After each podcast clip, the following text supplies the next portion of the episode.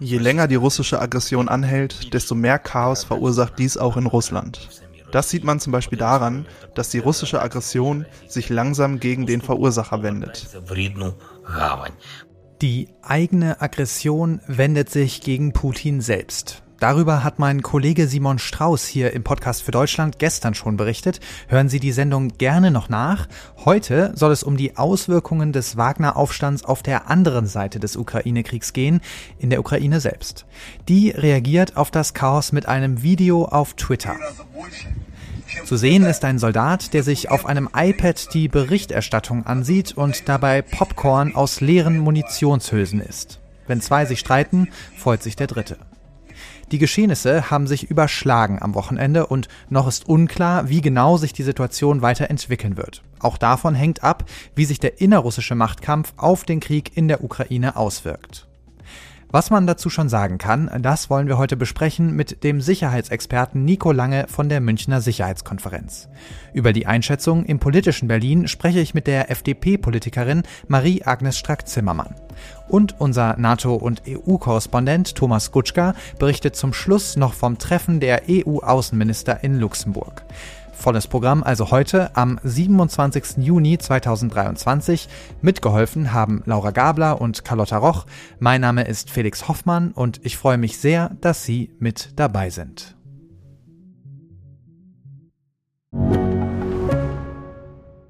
Ich bin Dr. Robin John, Allgemeinarzt in Schönebeck. Das ist 15 Kilometer von Magdeburg entfernt und trotzdem zu weit, um hier Nachwuchs zu finden. Immer mehr Praxen im Salzlandkreis bleiben unbesetzt und Patienten haben lange Wege und noch längere Wartezeiten. Das muss sich ändern. Die besondere Nähe der niedergelassenen Haus- und Fachärzte ist in Gefahr. Was die Gesundheitspolitik jetzt dringend ändern muss, erfahren Sie auf rettetdiepraxen.de. Hier bei mir in der Leitung ist jetzt der Sicherheitsexperte Nico Lange von der Münchner Sicherheitskonferenz. Zuvor war er mehrere Jahre in führender Position im Verteidigungsministerium tätig und davor wiederum sechs Jahre lang Leiter des Büros der Konrad-Adenauer-Stiftung in Kiew. Also genau der Mann, den wir brauchen. Hallo Herr Lange, schön, dass Sie dabei sind. Hallo. Herr Lange, was haben Sie denn gedacht, als Sie am Samstag die Meldung gesehen haben, dass Wagner-Söldner auf dem Weg nach Moskau sind? Es ging in der Nacht von Freitag auf Samstag schon los und man hat gemerkt, da ist was nicht normal. Und es gab immer mal wieder schon Gerüchte vorher, dass Herr Prigozhin möglicherweise im Verteidigungsministerium einen Aufstand sucht oder versucht, Herrn Gerasimov und Herrn Scheugo loszuwerden. Und in der Nacht von Freitag auf Samstag zeichnete sich dann ab, okay, er will jetzt nach Rostov gehen, offensichtlich um die beiden dort zu treffen. Es war gar nicht ganz klar, was er mit denen machen will, mhm. äh, aber er will sie treffen. Bemerkenswert war dann aber, dass der offensichtlich von niemandem aufgehalten wurde ja. und dann am Morgen in Rostov am Don auftauchte, im Hauptquartier des russischen Krieges gegen die Ukraine. Und das war schon irgendwie ein bisschen erschreckend, dass keiner versucht hat, sich den Prigozhin-Truppen in den Weg zu stellen. Ja, mein Kollege Simon Strauß, der hat gestern hier in der Sendung ja schon ausführlich über die Wagner-Revolte berichtet. Lassen Sie uns jetzt nochmal auf die neuesten Entwicklungen zu sprechen kommen. Ich fasse die mal kurz und bündig zusammen. Putin hat gestern noch eine Rede gehalten und den Wagner-Söldnern darin drei Optionen gegeben. Sie sollen entweder Verträge mit dem Verteidigungsministerium unterschreiben oder zu ihren Familien zurückkehren oder nach Belarus gehen. Die Ermittlungen gegen Prigoschin, die liefen zunächst weiter. Heute dann die Meldung, dass das Verfahren nun eingestellt sei. Und Prigoschin selbst hat sich wieder per Sprachnachricht zu Wort gemeldet, hat den Putschversuch abgestritten und seine Kritik am Verteidigungsministerium erneuert. Er soll mittlerweile in Minsk gelandet sein. Das hat der belarussische Machthaber Lukaschenko heute gesagt. Was sagt Ihnen all das über den Fortgang der Ereignisse? Vorbei scheint das ja noch nicht zu sein, oder? Es ist nicht vorbei.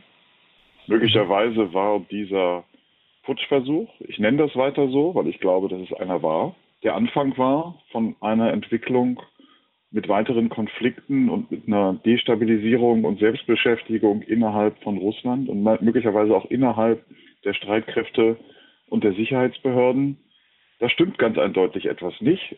Und Putin hat zwar den Wagner-Kämpfern diese Optionen dargelegt, Aber das macht er ja aus einer Position, wo sich eigentlich niemand gefunden hat von Putins Unterstützern und aus seinem Machtapparat, der sich diesen bewaffneten Kämpfern entgegengestellt hat. Mhm. Es bleibt völlig offen, wer das eigentlich umsetzen soll. Ja, da sehen Sie also ganz klar eine Schwächung von Putins Regime, von den Sicherheitsbehörden. Jetzt wollen wir heute ja mal äh, explizit auf die Ukraine schauen. Wie hat denn die Ukraine auf diese Geschehnisse reagiert? Was hat man da darüber gesagt? Man kann das nicht verhehlen, dass es vielen Ukrainern sowohl zum Beispiel in der Regierung, in den Streitkräften, aber auch, glaube ich, ganz normalen Menschen so ging, dass sie eine gewisse Schadenfreude empfunden haben. Hm. Also da gibt es zwei, da besteht ja kein Zweifel dran, zwei gewaltverherrlichende Kriegsverbrecher, die jetzt in so einer Art Bandenkrieg miteinander verwickelt sind. Äh, und ähm, die Ukraine glaubt, also wenn die sich untereinander streiten, möglicherweise sich untereinander die Köpfe einschlagen, äh, dann ist das für die Ukraine nicht zum Schaden. Mhm. Und vielleicht kann man die Situation sogar noch ausnutzen. Also da hat man, glaube ich, eine relativ harte Haltung auch in der Frage, was passiert mit Russland was heißt das für die Stabilität Russlands? Ob man das tatsächlich militärisch ausnutzen können wird, das ist im Moment noch gar nicht abzuschätzen. Militärische Operationen kann man ja nicht so hoppla hopp ja. Äh, in der Reaktion darauf machen, das muss man planen. Aber die Ukraine hat natürlich auch ein Interesse daran, dass diese Konflikte weitergehen.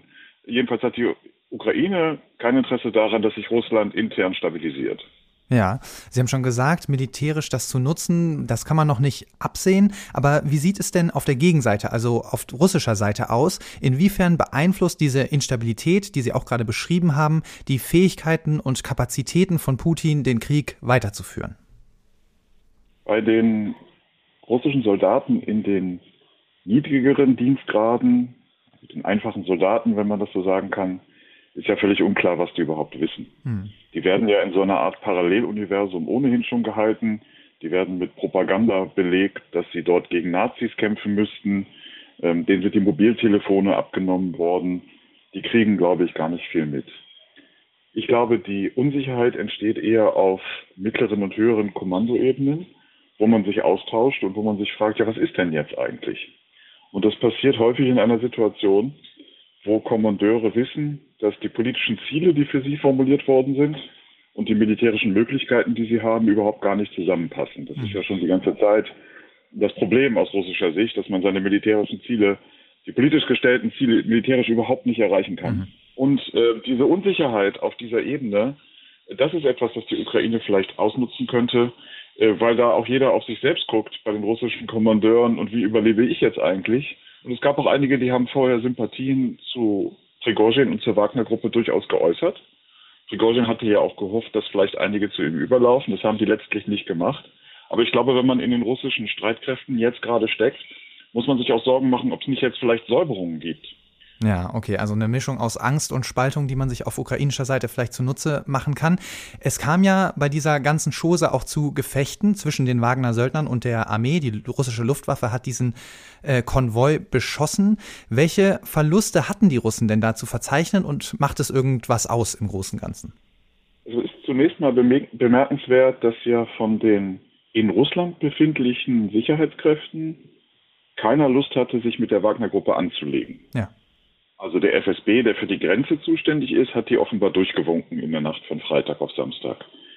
Dass das Hauptquartier der russischen Operation, also des russischen Krieges gegen die Ukraine, offenbar gar nicht bewacht war, ist auch nochmal, finde ich, eine ganz eigene Frage.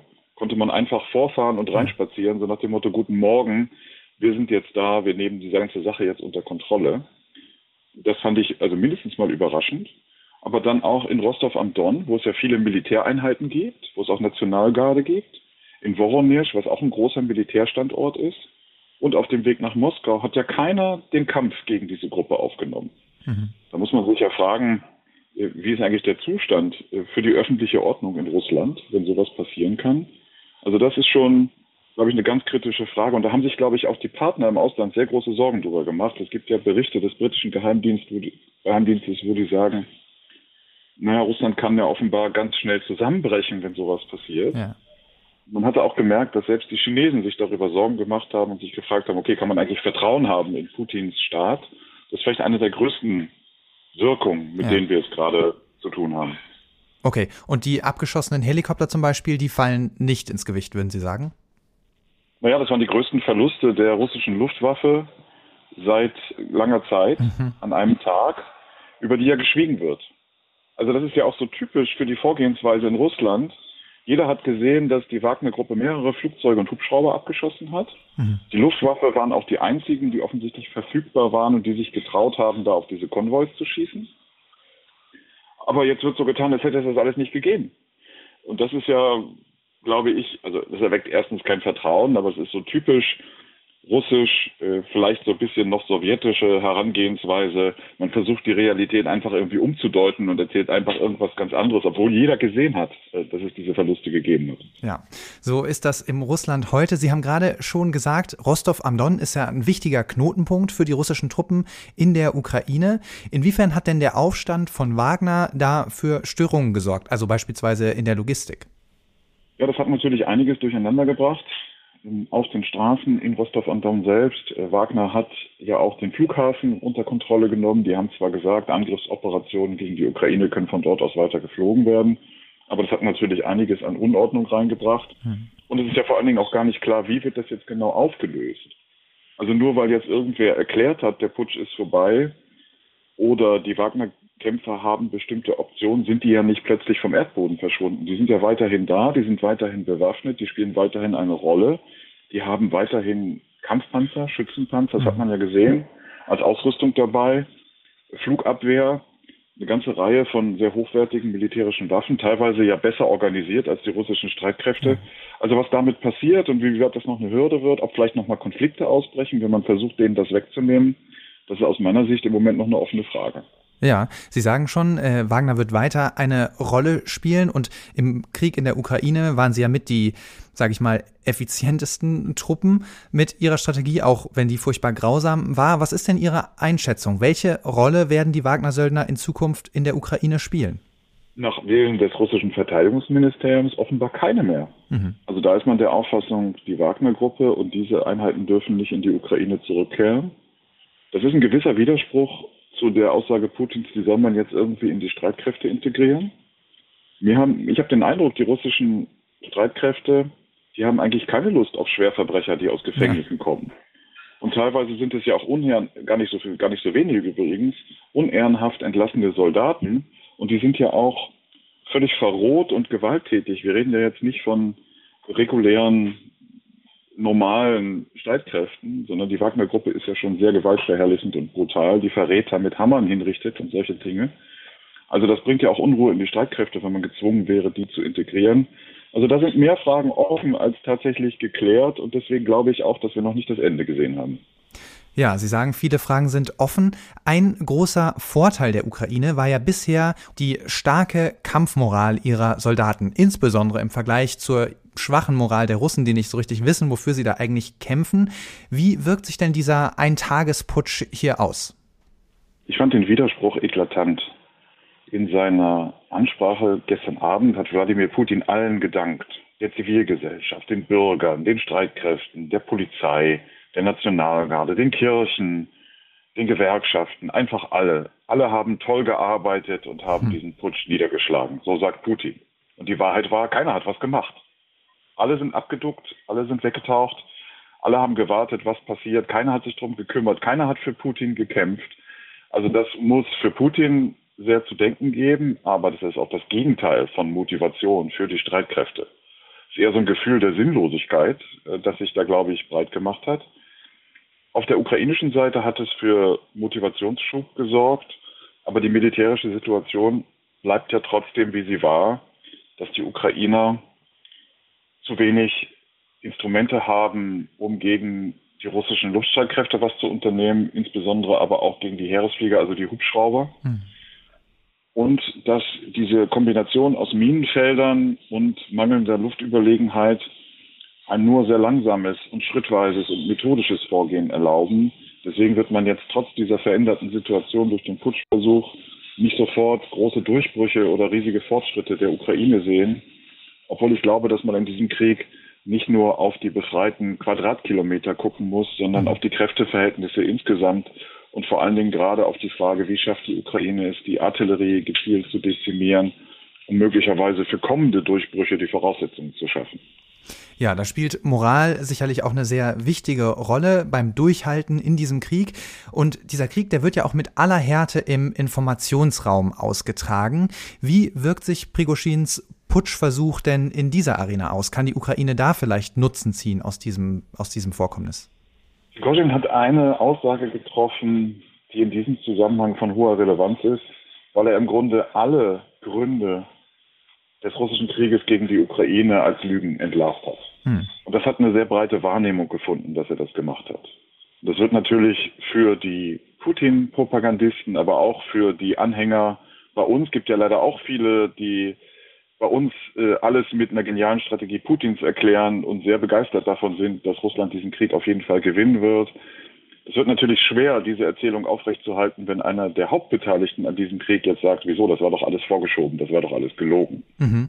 Also diese Geschehnisse, die machen ja auf jeden Fall die tiefen Spaltungen in der russischen Elite und in den Sicherheitsbehörden auch deutlich. Welche Chancen ergeben sich denn daraus für die Ukraine? Also jetzt mal fies gesagt, noch so eine Rakete auf ein Wagner-Lager, wo man nicht genau weiß, wo die herkommt und die Lage eskaliert wieder, oder?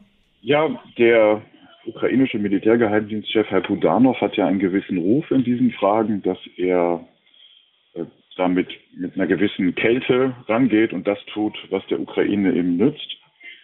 Aber da kann, könnte ich wie Sie jetzt auch nur hm. spekulieren. Aber allgemein kann man sagen, natürlich wird die Ukraine, und ich finde, die Ukraine muss das auch machen, wird die Ukraine versuchen, die Situation auszunutzen und äh, wenn die Spaltungen irgendwie am Leben gehalten werden können, dann auch einen Beitrag dazu zu leisten. Das ist, glaube ich, auch in der Lage, in der die Ukraine ist, äh, völlig legitim zu sagen, wir müssen alles tun, um diesen Angriff auf unsere Heimat abzuwehren, unsere Gebiete wieder zu befreien. Und da sind eben viele Mittel, äh, sind dafür aus der ukrainischen Perspektive auch legitim. Ja, Herr Lange, letzte Frage. Putin hat ja am Samstag, als die Wagner-Söldner auf Moskau zurollten, angeblich noch 200 Kilometer entfernt waren, etwas Unglaubliches getan. Er ist einen Kompromiss eingegangen, einen Deal. Welche Konsequenz ziehen Sie denn daraus für den Ukraine-Krieg und vor allen Dingen für ein mögliches Ende des Krieges? Viele, die sich schon lange mit Putin beschäftigen, mit seiner Geheimdienstsozialisierung, auch mit seiner Vergangenheit und der Verbindung zur Kriminalität in den 90ern, wissen ja, dass jemand, der so tickt, auf Stärke reagiert. Und solange er keinen starken Widerstand spürt, dann geht er eben voran. Aber wenn jemand stärker ist als er, dann ist er auch bereit, das anzuerkennen und sich entsprechend anzupassen. Wir haben aber leider bei uns eine Diskussion, die immer auf den guten Willen von Putin setzt oder darauf, dass man nicht zu doll gegen Putin vorgehen darf, weil er dann sonst was macht. Und er war, glaube ich, auch ganz gut darin, uns den Eindruck zu erwecken, dass er noch eskalieren könnte oder dass er im Grunde noch eine Hand auf dem Rücken gebunden hat, aber wenn noch irgendwas passiert, dann kommt sonst was. Und das ist jetzt entlarvt worden. Er hatte nichts dieser bewaffneten Gruppe entgegenzusetzen. Wie er Prigozhin am Ende zum Einlenken gekriegt hat, wissen wir noch gar nicht, aber da könnten ja Mafia-Methoden im Sinne von sehr viel Geld anbieten oder irgendwie Prigozhin erpressen eine Rolle gespielt mhm. haben. Ich halte das sogar für wahrscheinlich. Aber Putin reagiert auf Druck und Stärke und daraus kann man nur lernen, wenn man die Ukraine so unterstützt, dass sie in eine Position der Stärke kommt, dann wird Putin am Ende nachgeben und das ist dann auch der Weg, der wirklich zu einem Frieden führen kann. Okay, also Putin spricht die Sprache der Stärke, aber man muss sehr, sehr deutlich sprechen. Vielen Dank für das Gespräch, Herr Lange. Gerne. Mir zugeschaltet ist jetzt die FDP-Politikerin Marie-Agnes Strack-Zimmermann. Sie ist Vorsitzende des Verteidigungsausschusses im Bundestag und seit Beginn des russischen Angriffskriegs eine Befürworterin für entschiedene Unterstützung für die Ukraine. Ich freue mich, dass sie da ist. Herzlich willkommen, Frau Strack-Zimmermann. Ich grüße Sie ganz herzlich. Ja, wie bewerten Sie denn heute mit ein paar Tagen Abstand die Geschehnisse in Russland vom Wochenende? Also es geht mir wahrscheinlich wie vielen auch politisch Interessierten, dass man sich nur die Augen reibt dessen, was passiert ist, was ja für uns alle sehr überraschend war, obwohl wenn man es nochmal reflektiert, ja Prigoshin mit seinen wortgewaltigen Beleidigungen dem Verteidigungsminister, dem russischen und dem Generalstabschef gegenüber ja nichts ausgelassen hat, dass er dann mit seinen Leuten gewissermaßen, ohne dass ihm jemand entgegentrat, also rudimentär, aber nicht wirklich, mhm. bis 200 Kilometer vor Moskau gekommen ist, ist ja sowieso äh, unfassbar. Und dass man dort auch die Straße hat schnell aufbaggern lassen, um ihn mhm. ähm, aufzuhalten. All das ist surreal. Was ich aber bemerkenswert finde, erstens, dass Putin sofort an die Öffentlichkeit gegangen ist, Äh, wir wissen, dass die russische Gesellschaft extrem entpolitisiert wurde. Es gibt nur Staatsfernsehen, es gibt im Vergleich jetzt zur freien Welt äh, keine Auswahl der Informationen. Hm. Und den Leuten nun gesagt hat, da kommt der große Verräter, Dolchstoß, den müssen wir nicht nur aufhalten, sondern der wird bestraft. Dann biegt er ab, geht weg und dann heißt es Straffreiheit beziehungsweise zu den Wagner-Soldaten, das was auch heute Morgen über den Äther ging. Also ihr könnt nach Belarus gehen, ihr könnt ähm, äh, auch raus aus den Wagnern äh, oder Teil der Armee werden. Also völlig ohne Folgen. Das halte ich für Fake. Ähm, ich glaube, das wird ganz schwere Folgen ja. haben. Und ähm, insofern ist das interessant äh, zu sehen, welche Eigendynamik es nimmt, das Business as usual offensichtlich in Russland ähm, sein soll. Aber ich kann mir beim besten Willen nicht vorstellen, dass da nicht hart aufgeräumt wird. Ja. Und vielleicht sitzt Prigoshin schon irgendwie in Mali, er ist ja auch in West Westafrika mit seinen Truppen oder wo auch immer. Mhm. Ähm, und ich gehe davon aus, dass er seines Lebens nicht mehr wirklich sicher ist. Ja, die Sache ist also noch nicht vorbei. Jetzt will ich Sie noch mal ein bisschen festnageln und fragen, wie würden Sie das bewerten? Positiv, weil Putin, weil Putin geschwächt ist oder eher negativ, weil man ja Instabilität in einer Atommacht wie Russland sicher nicht gutheißen kann? Also offen gestanden, in dieser Kategorie denke ich nicht. Also ich weiß, Menschen neigen dann dazu wie ein Fußballspiel. Man muss doch zu jemand halten. Mhm. Ähm, und man will, dass der eine oder der andere Erfolg hat, äh, beziehungsweise Misserfolg. Nein, ich bin äh, diesbezüglich ein neutraler Beobachter, weil wir es ja mit beiden Seiten, mit Putin und seinen Schergen und äh, mit de den Wagnern äh, Leuten, das sind ja alles Verbrecher. Mhm. Das sind Mörder, die haben Blut an den Händen. Ich meine, dass Prigoschin gesagt hat, er hört auf, nach Moskau weiterzufahren, weil er kein Blut vergießen will, ist angesichts der, der Massenmorde, die er hinter sich hat und verantwortlich ist, ist ja Zynismus pur. Ja. Nein, das, äh, das, äh, äh, da drehe ich die Hand nicht um, da hackt eine Krähe der anderen die Augen aus. Okay. Ähm, mich würde jetzt mal der Blick auf das politische Berlin interessieren. Die britische Regierung, die will sich laut einem Bericht der Times jetzt auf einen Zusammenbruch des Putin-Regimes vorbereiten. Sollten wir das auch tun, Frau Strack-Zimmermann? Und wenn ja, wie? Also, das ist natürlich eine Frage, das ist, glaube ich, sehr britisch, darf ich das mal so sagen. äh, insofern, als dass der dortige Premier äh, gerne sehr, sehr äh, diesbezüglich sehr deutliche Worte mhm. wählt, vielleicht auch weil er weiter weg ist ähm, äh, von der Ostflanke als Berlin. Also die Bundesregierung hat sich diesbezüglich zurückgehalten. Und das ja. muss ich an der Stelle sagen, finde ich richtig. Ähm, es ist eine innerrussische Angelegenheit und das zu beobachten ist das eine. Ähm, das aber sozusagen kommentieren vom Spielfeldrand oder ja. gar äh, sagen, die, das bricht gleich zusammen und jetzt überlegen wir uns was. Ja. Ähm, also offen gestanden wüsste ich auch nicht, was wir da machen, sondern das Politik ist ja immer die Realität, der Realität ins Auge zu schauen. Und was wollen uns die Briten damit sagen? Wenn Putin weg ist, wer kommt dann? Mhm. Ist da schon jemand, und das ist ja nicht von der Hand zu weisen, im Kreml, der diese ganze Aktion mit Wagner gesteuert hat, um Putin vorzuführen? Wagt derjenige oder die Gruppe sich irgendwann hinterm Vorhang hervor ja. und dann bekommt das Ganze ein Gesicht und dann wird man weisen, gibt es noch eine Steigerung an Grausamkeit, was Putin macht? Glaube ich nicht. Oder ist es jemand, der möglicherweise ohne Gesichtsverlust auch den Ukraine-Krieg beenden kann. Ja. Ich meine, Russland kann den Krieg sofort beenden. Nur noch ein Satz, weil ich das wirklich auch interessant fand, wie Prigoshin letzten Freitag gesagt hat, der Grund, die Ukraine anzugreifen, ist fake. Es gab mhm. keinen Grund. Die Ukraine war nicht aggressiv, die NATO ist nicht rangerückt. Also er hat den, das Narrativ ja. komplett zerstört. Und ich glaube, das ist wirklich interessant. Also ich würde mir hier keinen Plan hinlegen, sondern ich würde empfehlen, ähm, einfach hinzuschauen und abzuwarten, was passiert. Wir haben sowieso keinen Einfluss drauf. Insofern mhm. ist es auch äh, abwarten und Tee trinken. Sie haben gesagt, es sei eine innerrussische Angelegenheit. Das hat man ja jetzt öfter gehört aus Politikerkreisen. Ich finde das auch nicht überraschend und nachvollziehbar, dass man das sagt. Man muss natürlich den Eindruck vermeiden, da irgendwie die Hände mit im Spiel gehabt zu haben. Aber eine innerrussische Angelegenheit kann man das doch eigentlich kaum nennen, weil uns doch dieses Chaos, was in Russland passiert, wenn tatsächlich das Regime Putin stürzen würde, das würde uns ja sehr direkt betreffen. Also die Frage, ob man da Pläne schmiedet, sich darauf vorbereitet, ist doch durchaus gerechtfertigt. Oder jetzt mal unabhängig von der Frage, ob man das kommentiert oder nicht.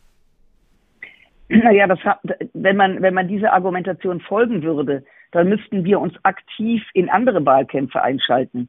Dann müssten wir uns aktiv einschalten, was äh, in den Vereinigten Staaten geschieht, wer wird da gewählt. Dann müsste man schauen, wer wird in Polen gewählt, wer wird wo gewählt. Also äh, wir müssten sozusagen jedes Mal ähm, äh, uns, uns einen Plan hinlegen, was ist, wenn der gewählt wird oder der nicht. Und äh, das halte ich für sehr theoretisch, mhm. äh, weil wir müssen ja faktenbasiert arbeiten. Und faktenbasiert heißt, da ist einer, der ist weg, kommt ein anderer, wie ist der drauf? Gibt es da eine Möglichkeit, ins Gespräch zu kommen? Äh, Putin sitzt irgendwo im Keller. Äh, ich glaube, auch der Bundeskanzler hat schon länger nicht mehr mit ihm gesprochen, weil er auch gar nicht an ihn rankommt, also Putin das nicht will. Insofern glaube ich, diese Blaupausen, was wäre, wenn, halte ich für sehr theoretisch. Ich persönlich bin der Meinung, man sollte sich um seine eigene Aufgabe kümmern, da wo man persönlich Einfluss hat. Und die ist ein eindeutig, nämlich diesen völkerrechtswidrigen Angriff auf die Ukraine abzuwehren, die Ukraine noch schneller mit noch mehr Material neben mhm. humanitärer wirtschaftlicher Hilfe zu unterstützen. Wir haben keine Sekunde zu verlieren, denn wer auch immer im Kreml das Sagen hat, dass Putin Respekt vor Militär hat, haben wir ja jetzt gerade mitbekommen. Mhm. Wir werden nur der Ukraine, wir können sie nur unterstützen und nur aus der Stärke heraus kann die Ukraine auch auf einen gerechten Frieden hin arbeiten, heißt ähm, die Integrität der Grenzen, dass diese akzeptiert werden. Ja, dann lassen Sie uns mal von den theoretischen zu den praktischen Fragen kommen, beziehungsweise das haben Sie ja gerade schon wunderbar gemacht. Welche Konsequenzen, welche konkreten Konsequenzen ziehen Sie denn aus den Geschehnissen für die westliche, die deutsche Unterstützung für die Ukraine? Dass wir konsequent weitermachen, sie zu unterstützen, dass wir konsequent darüber sprechen müssen, welche Perspektiven hat die Ukraine mhm. im Kontext äh, der NATO-Mitgliedschaft, im Kontext der EU-Mitgliedschaft. Da müssen ja hohe Hürden genommen werden, Bedingungen erfüllt worden werden. Das ist auch richtig. Wie sieht eine Sicherheitsgarantie aus? Also zwischen einem möglichen Kriegsende und einem Beitritt in die NATO vergehen da fünf, vergehen da zehn Jahre. Ja. Wie schützen wir gemeinsam als westliche Partner die Ukraine, damit Putin nicht auf die Idee kommt, in zwei, drei Jahren also sein Militär wieder hochzurüsten und von vorne anzufangen mit diesem bestialischen Angriff. Ich glaube, das ist unsere, ich sag's Hausaufgaben und wir sollten unseren Job machen und äh, nicht den Job äh, anderer erledigen. Ja, lassen Sie uns noch eine konkrete Sache ansprechen, und zwar die Lieferung von Taurus Langstreckenraketen. Die hat die Ukraine jetzt nochmal explizit gefordert. Pistorius, also der Verteidigungsminister Boris Pistorius, der hat das gestern aber nochmal ziemlich klar abgelehnt. Finden Sie das nachvollziehbar? Gut, er hat es wahrscheinlich abgelehnt, weil der Kanzler es nicht möchte. Ich persönlich, wir haben genug Taurus. Wir könnten selbstverständlich davon auch welche abgeben. Ich glaube, es ist eine Frage des Vertrauens, nämlich der Ukraine äh, die Grenzen äh, zu ziehen. Wie dürfen sie sie einsetzen und in welchem Radius? Mhm. Ähm, insofern bin ich der Meinung, dass man so etwas liefern sollte und könnte. Da werden wir auch mit Sicherheit noch äh, drüber sprechen. Ähm, aber letztendlich werden diese Entscheidungen nicht im Verteidigungsministerium gefällt, sondern ausschließlich nach wie vor im Kanzleramt. Mhm. Und offensichtlich gibt es da ähm, Leute, die das nicht wollen, warum auch immer. Äh, aber ich glaube, da sollten wir, was das Thema auch Marschflugkörper betrifft, das ist von hoher Relevanz. Da kann die Ukraine äh, wirken und äh, das sollten wir ihr auch möglich machen. Alles klar, da gibt es also noch Diskussionsbedarf in der Ampelkoalition. Vielen herzlichen Dank für Ihre Zeit, Frau Strack-Zimmermann. Ich danke Ihnen für Ihr Interesse. Zum Schluss noch ein Blick auf Europa und die NATO. Auch hier versucht man, die Geschehnisse zu deuten. Man sieht Risse im Fundament von Putins Macht. Das sagt auch Außenministerin Annalena Baerbock. Wir sehen, dass äh, immer stärker Russlands Führung selbst auf sich zurückschlägt und wir sehen massive Risse in der russischen Propaganda. Darüber sprechen will ich mit meinem nächsten Gesprächspartner, unserem Korrespondenten für die EU, die NATO und die Benelux-Staaten, Thomas Gutschka. Hallo, Herr Gutschka. Hallo, Herr Hoffmann. Ja, gestern haben sich ja die EU-Außenminister in Luxemburg getroffen. Sie waren vor Ort. Annalena Baerbock hat dafür extra eine Reise nach Südafrika verschoben. Wie wurden denn die Geschehnisse in Russland in Luxemburg kommentiert?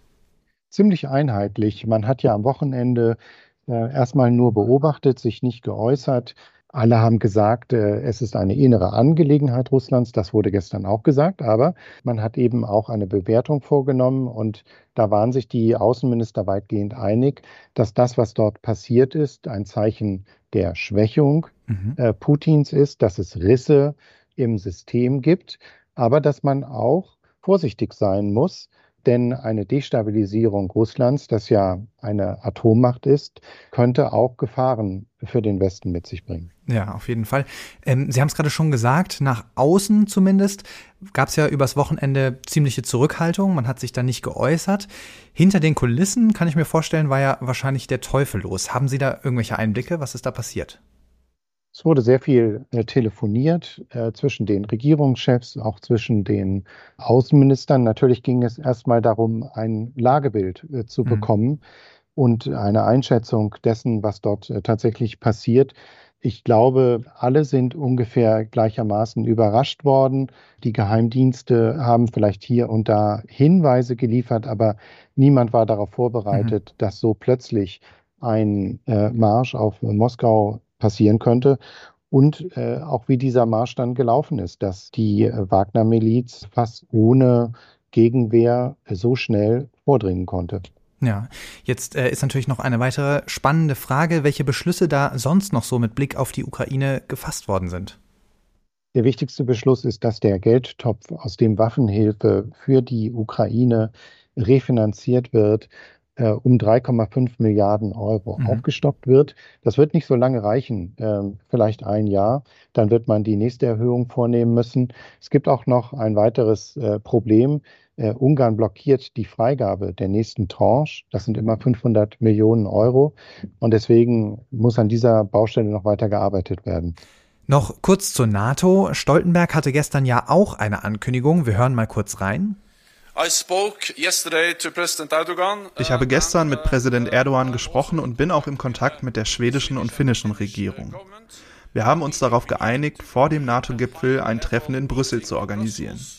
Ziel ist es, Fortschritte beim NATO-Beitritt von Schweden zu machen. Herr Gutschka, ist Schweden also das 32. NATO-Mitglied noch vor dem Gipfeltreffen in zwei Wochen?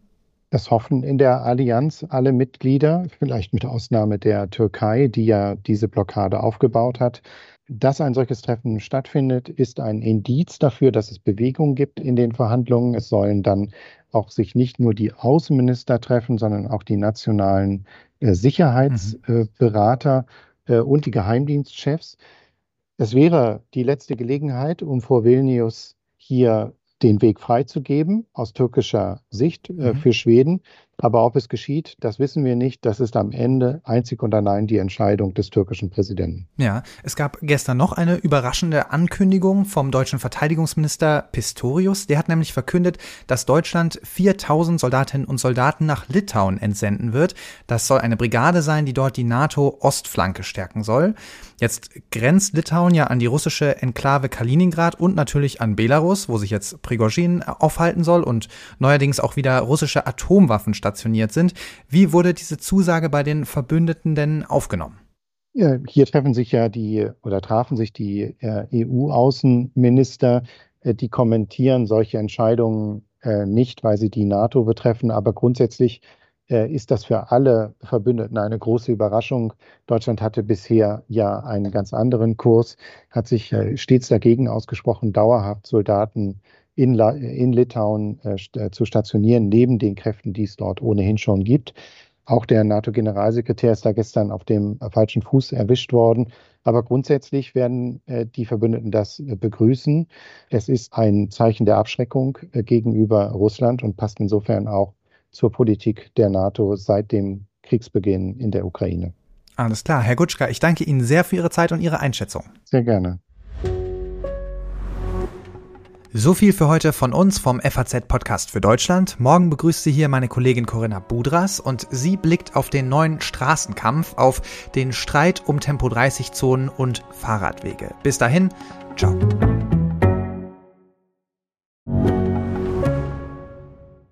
Mein Name ist Dr. Tilman Rümenapf, niedergelassener Kinder- und Jugendarzt hier im Ennepe-Ruhr-Kreis. Die Einführung der Telematik sehe ich durchaus als Chance, aber aktuell fällt das System oft aus und es gibt viel zu wenig technischen Support. Dafür geht eine Menge Zeit drauf, in der ich die Kinder nicht genügend betreuen kann. Das muss sich ändern. Die besondere Nähe der niedergelassenen Haus- und Fachärzte ist in Gefahr. Was die Gesundheitspolitik jetzt dringend ändern muss, erfahren Sie auf rettetdiepraxen.de.